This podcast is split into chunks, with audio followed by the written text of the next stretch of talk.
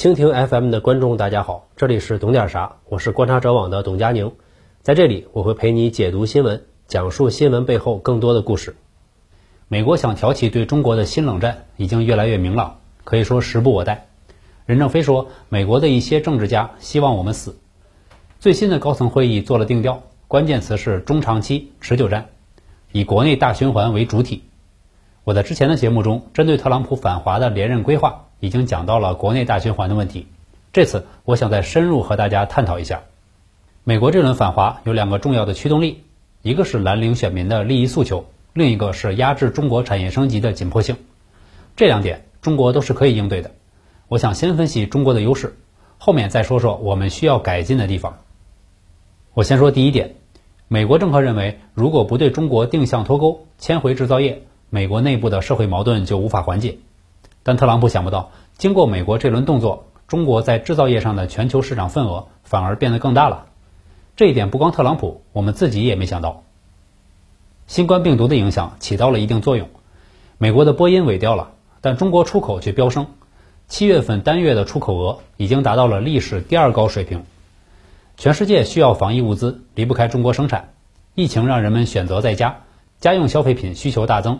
生产也离不开中国，想替代中国呀，先问自己几个问题：中国交通基建网络密集，高铁覆盖广泛，你有吗？中国的供应链完整，零部件满足上下游需求，集中化、区域化，你有吗？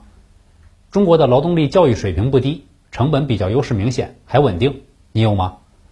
特朗普把眼睛蒙起来，说这些我都没有，但我有百分之二十五的关税来对付中国，你们要投票给我。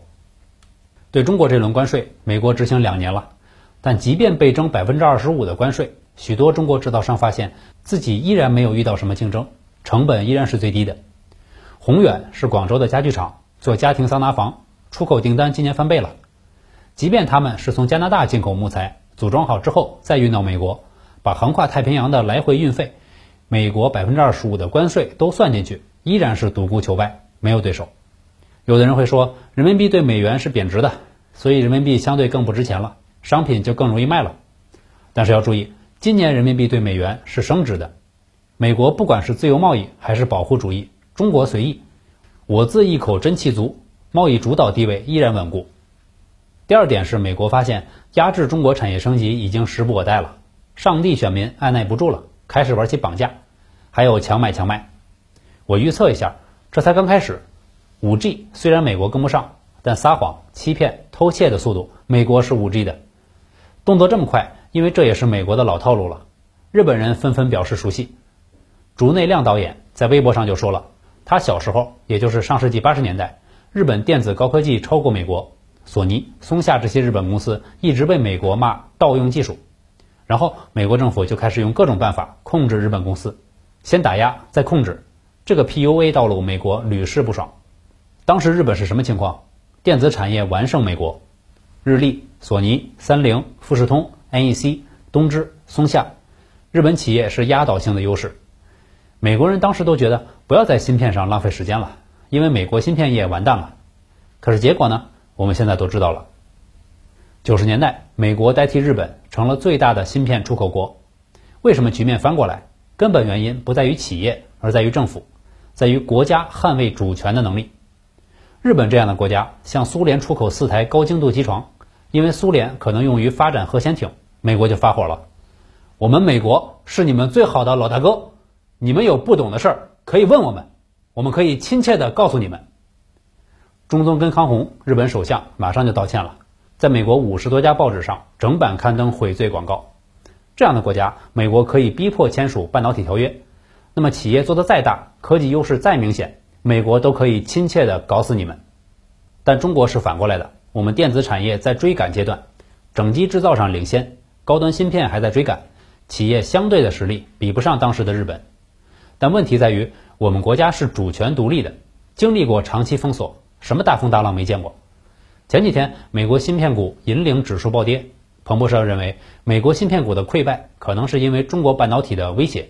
还说，中国的新政策将全面支持半导体产业，列入“十四五”规划，而且赋予这项任务如同当年制造原子弹一样的高度优先权。资本不傻，美国打日本，那是把日本的半导体产业打掉；美国打中国是在帮助中国把国产替代产业打出来。而且特朗普这个人帮中国建设还喜欢附赠，实体清单里面已经明确告诉中国哪些企业和产业链很重要，美国商务部都忙不过来了，操碎了心。连中国科技人才，美国也要驱逐，不光是科研人员、工程师，就连留学生也要驱逐。硅谷的专业人员来自中国的有百分之十四，而去美国读计算机博士的外国人，百分之七十五会留在美国十年以上。本来这些中国人才是为了美国服务的。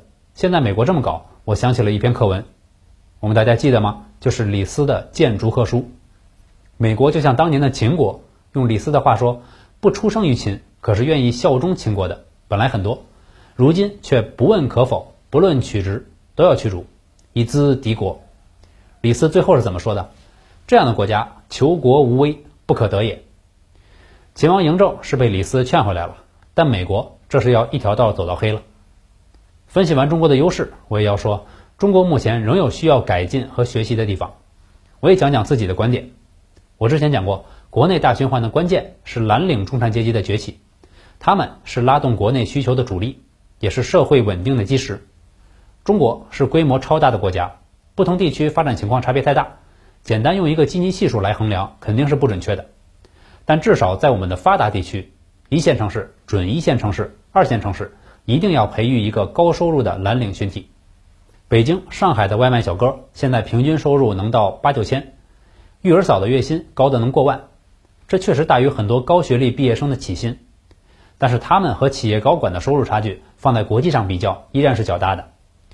美国一个电梯维修工的年收入中位数是七点七万美元，比家庭中位数六点一万美元都高了不少，更是远高于全员的年薪中位数。这样的蓝领工种在美国数量很多，而在中国还只有少数这样的蓝领岗位。如果我们看北欧那些高福利国家，一个酒店清洁工的税后收入可以接近酒店 CEO 的三分之二。强大的工会、高工资收入的保障，促进的不仅仅是蓝领阶层，而且促进了北欧国家高科技的产业。美国打华为当然是因为华为重要，可是大家想过没有，为什么华为的对手北欧就占了两个，爱立信和诺基亚？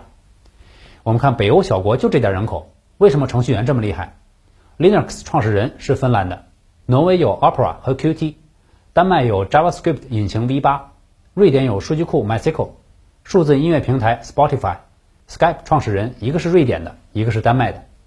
游戏公司北欧也是很出色的，瑞典的 Dice 游戏工作室有寒霜引擎，部落冲突是芬兰公司做的，愤怒的小鸟也是，还有瑞典的 P 社。还没买《十字军之王三》的，通通踢出朋友圈。Minecraft，也就是我的世界，那真的是风靡世界。二零一四年以二十五亿美元卖给微软。这个游戏最早是瑞典人马库斯·博松一个人搞出来的。博松这个人童年是在乡村小镇度过的，为了远离在斯德哥尔摩吸毒酗酒的爸爸，他爸爸只是一个铁道工人，但博松七岁的时候就能接触到计算机编程了，因为他爸的收入也能买得起电脑。我们算一算，那是一九八六年，当时电脑中国叫法还叫微机、微型计算机或者微型电脑，刚在欧美开始普及。你想想那个年代中国的电脑在哪里才会有？高校、研究所、科研机构。中国家庭里有电脑的有几家？家庭电脑普及程度可以说无限接近于零。他八岁的时候写了自己的第一个游戏，十二岁时父母离异，他爸爸因为吸毒进了监狱，他妈是一个护士。靠比清洁工高一点的工资就能养他和妹妹，加上政府的补贴，就能在经济上支持他开发游戏。为什么说一个稳定的蓝领中产阶级对社会非常重要？因为这不仅是内部消费需求的问题，在信息技术时代，从事高科技研发工作，尤其是创新型工作，是需要一定门槛的。经济门槛和教育门槛，有恒产者有恒心。不仅是开发，甚至消费掉这些高附加值产品，也是需要门槛的。我们必须要让更多的家庭，一个更大的基数，能够跨过这些门槛。如果财富仅仅集中在少数人手里，这个国内大循环的目标就无法实现。说到游戏，我又想到了“波兰蠢驴”这个称呼。编码社区 HackerRank 做过一个统计，根据编码挑战的表现排名，有点竞赛的性质，主要侧重于算法领域。中国程序员排名第一，第二是俄罗斯，第三是波兰，第四是瑞典，美国排二十八名。传说中的印度嘛，第三十一。我们大家要注意，因为高教育水平的人口基数很大，经过筛选来看，中国的程序员群体水平的上限当然是非常高的。但这并不等于中国软件业整体实力就很强。中国在移动消费应用上很强，但短板还是在生产力上。无论工业软件还是游戏引擎，我们的技术积累都是不够的。波兰蠢驴做的游戏，我们大家都知道是精品，也要注意到波兰这个国家。波兰人均 GDP 已经接近1.54万美元，摸到发达国家门槛的百分之八十了，而我们才将将过一万美元。最近二十多年的发展速度，比印度这样的国家都快得多。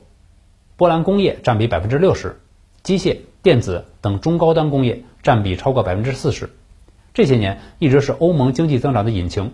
是欧洲汽车、航空等资本密集型和技术密集型制造业的中心。波兰历史上没占殖民扩张的便宜，反而饱受屈辱，三次灭国，经历列强的蚕食和瓜分，一次次浴火重生，也走过从共产主义到经济转轨的道路，被新自由主义忽悠过，受过休克疗法的伤害。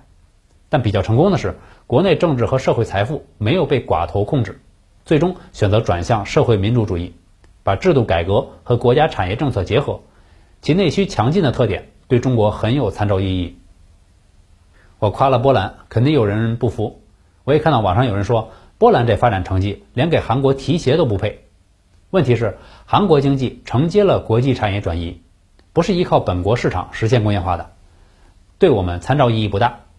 实现工业化道路的国家，我粗略分成三类：一类是英法德美那样，起初就是殖民扩张。